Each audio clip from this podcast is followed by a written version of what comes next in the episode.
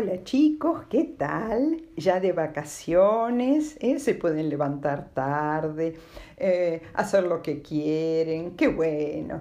Y más aún porque está bastante frío afuera. Hoy les voy a contar otro cuento sobre el detective Sherlock Holmes y su amigo el doctor Watson. El cuento se llama Un caso de identidad y fue escrito por el escritor inglés Arthur Conan Doyle. Para entender bien el cuento, tienen que saber qué es una máquina de escribir. Una máquina de escribir es una máquina donde uno presiona o aprieta teclas que van imprimiendo las palabras que uno quiere escribir en una hoja blanca. Ya casi no se usan porque han sido reemplazadas por los procesadores de texto de las computadoras. Bueno, empecemos el cuento. Estaba el detective Sherlock Holmes con su gran amigo el doctor Watson en la oficina de Sherlock, una oficina que miraba a la calle. De repente ven llegar a una mujer joven, eh, muy atractiva, pero que estaba muy, muy angustiada, se la veía de lejos, angustiada y muy nerviosa. Tocó la puerta y entró a la oficina de Sherlock y le dijo que acudía a él porque había tenido un gran problema. Su novio había desaparecido el día de su casamiento. Y eso, por supuesto, la angustiaba muchísimo. ¿Qué había pasado con el novio? Le dijo a Sherlock que su padre había fallecido el año, el año anterior, que ella había heredado bastante dinero y que tenía dinero para pagarle y que quería que averiguara qué había pasado con el novio. Em, también le dijo que eh, la mamá de ella eh, se había vuelto a casar con un hombre bastante más joven y que este hombre, o sea, su padrastro, no quería que ella eh, le pidiera ayuda a Sherlock Holmes y tampoco que acudiera a la policía para averiguar el paradero del novio. Y después le explicó cómo, eh, qué había pasado y le dijo que el padrastro eh, no quería que eh, ni su madre ni ella salieran mucho, porque ¿para qué salir si, están, si estaban tan cómodas en la casa? Pero ella era joven, quería estar con gente joven también, quería ir a bailes y pasarla bien como toda persona joven. Entonces, eh, eh, un día el padrastro tuvo que viajar a Francia y ella aprovechó a ir a un baile porque eh, ella le había dicho que quería ir al baile a este padrastro, em, que bueno, que a él la idea no le había gustado mucho, pero ella había insistido que quería ir al baile. Y cuando se enteró que el padrastro tenía que viajar a Francia por negocios, le pareció que era una ocasión perfecta porque él no iba a estar y ella iba a ir a bailar. En, el baile había conocido a un señor llamado Hosma Angel, que la había sacado a bailar y eh, ella lo había pasado muy, muy bien. Y eh, el Sherlock Holmes le preguntó eh, si después había seguido la relación. Sí, sí, dijo ella, eh, que se habían visto dos o tres veces y que él, le, eh, este Hosma Angel, le mandaba cartas a su casa, siempre escritas a máquina y firmadas a máquina. O sea, él no firmaba a mano. Eso eh, Sherlock le dijo a ella y al doctor Watson que era algo bastante curioso, qué raro que no firmara, pero la dejó seguir hablando a ella. Y ella le dijo que no conocía la dirección de Hosma porque ella también le mandaba cartas escritas a máquina, pero a la oficina de correos. Y eh, Sherlock Holmes, por supuesto, le preguntó también, qué raro que eh, no le mandara las cartas a su domicilio, a su casa, a su dirección. Pero eh, ella le dijo que él lo prefería así bueno, que a ella le había parecido curioso, pero nada más.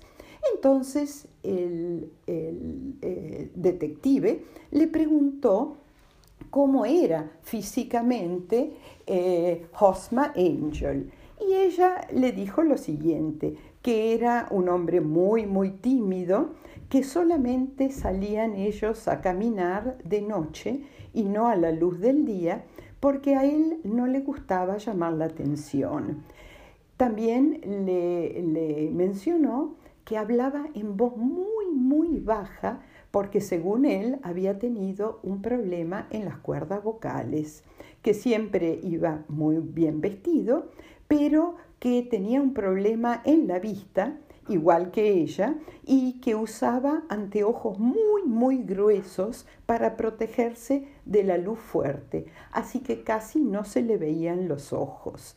Em, también le dijo que durante la estadía eh, del padrastro en Francia, eh, había venido a Hosma, había venido a su casa para proponerle matrimonio y que habían eh, ya arreglado el día del casamiento.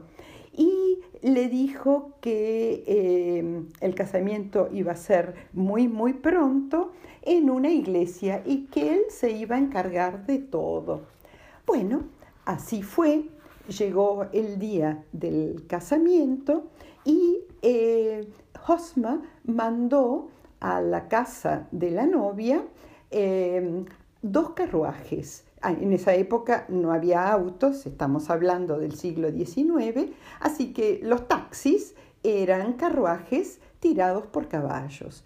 Ella le preguntó por qué dos carruajes, si los únicos que iban a ir al casamiento eran ella, la novia, él, el novio, y la mamá de la novia. Eh, y él le dijo que era para que no se arrugara el vestido de la novia, de ella. Bueno, llegaron los dos carruajes. Em, Mary, la novia, se sentó en el primer carruaje junto con su mamá y él en el carruaje, eh, en el, otro carruaje.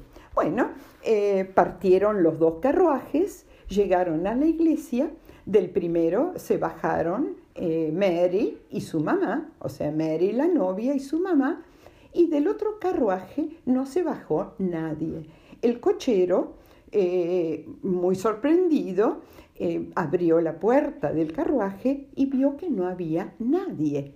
Y entonces eh, bueno, la gran sorpresa, qué había pasado con el novio. Imagínense la angustia, la tristeza y la preocupación de la pobre Mary, que le había desaparecido el novio el día del casamiento. Eh, Sherlock en ese momento eh, de la de, la historia, le dijo a ella, pero qué terrible para, para usted, eh, qué mal se portó este hombre. Oh, no, le dijo Mary, era, es una persona muy, muy buena. Y, durante toda la mañana eh, insistió que si algo pasaba, que ella le tenía que ser fiel. Fiel quiere decir no eh, salir ni enamorarse de otro hombre y que eh, tenía que recordar que eran, eh, bueno, que él la quería mucho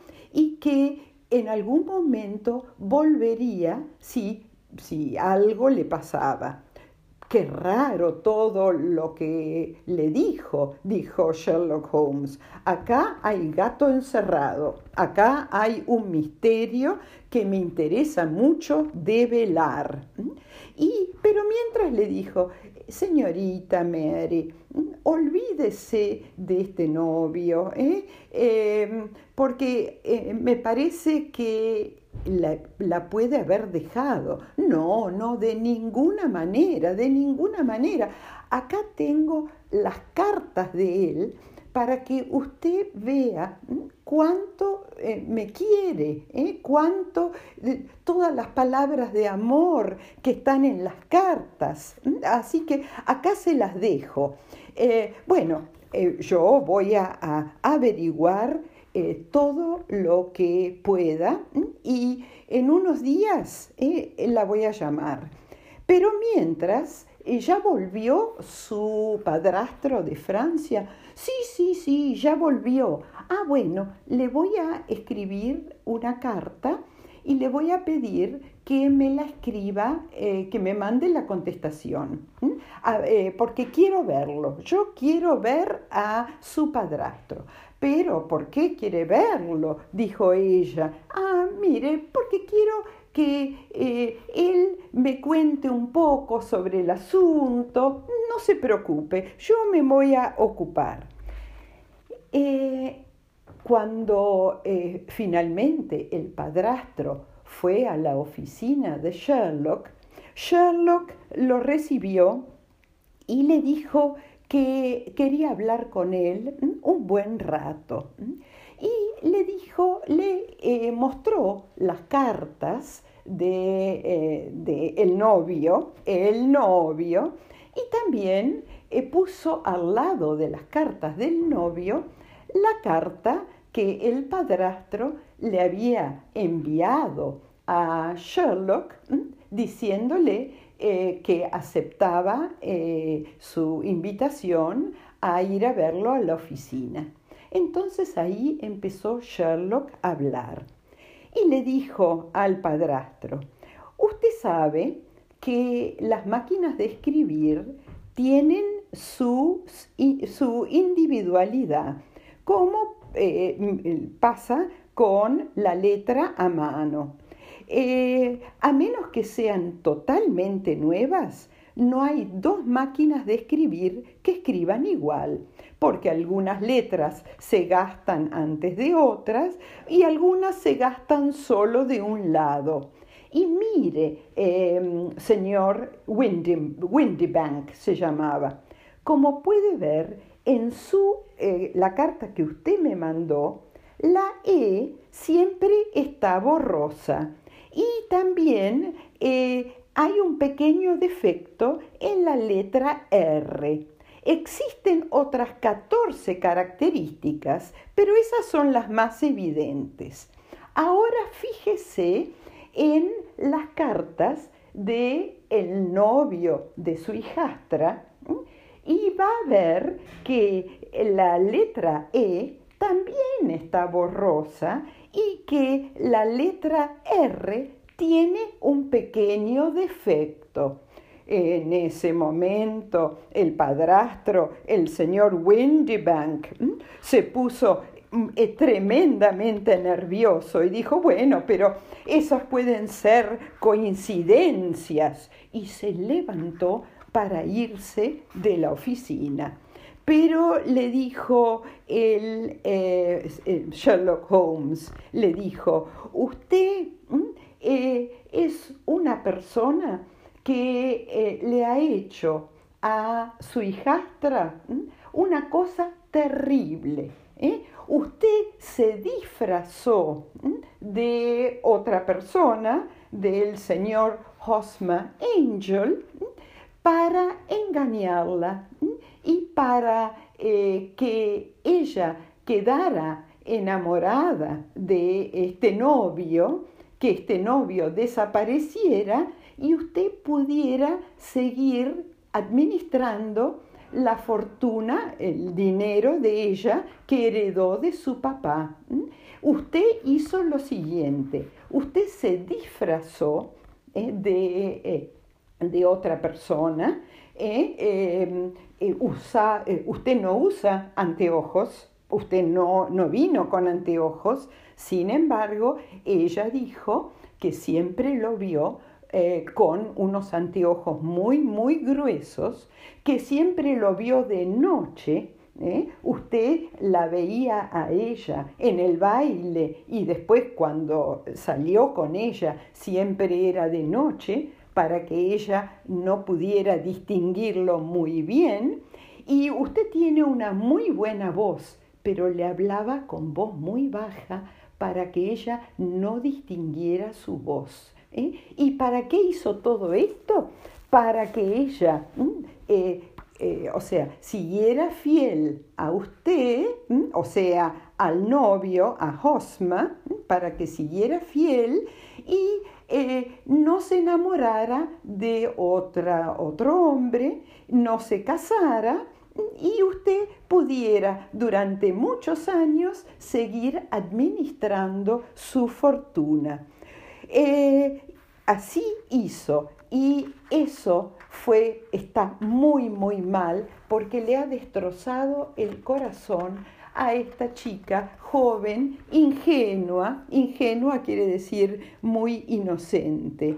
Así que eh, esto eh, realmente no es un caso eh, policial, pero yo le voy a hacer saber a, Mary y a su madre toda esta estrategia, esta trampa que usted usó con ella. Y en ese momento el, padrastro agarró su sombrero y salió corriendo de la oficina de Sherlock Holmes y, según lo que dicen, nunca más se lo vio. Desapareció del mapa. Eh, y eh, el doctor Watson, que había estado durante la entrevista, no podía creer cómo eh, Sherlock Holmes había unido todos los hilos de la historia y cómo había podido develar lo que había pasado a la pobre señorita Mary, que se quedó sin novio, pero gracias a Sherlock Holmes eh, se había eh, podido, se iba a poder desligar de esta muy, muy mala persona. Bueno, chicos, eh, espero que les haya gustado el cuento, un poquito complicado, ¿no es cierto? Pero bueno, em, para quizá para los chicos un poquito más grandes. Eh, les mando un gran beso tren.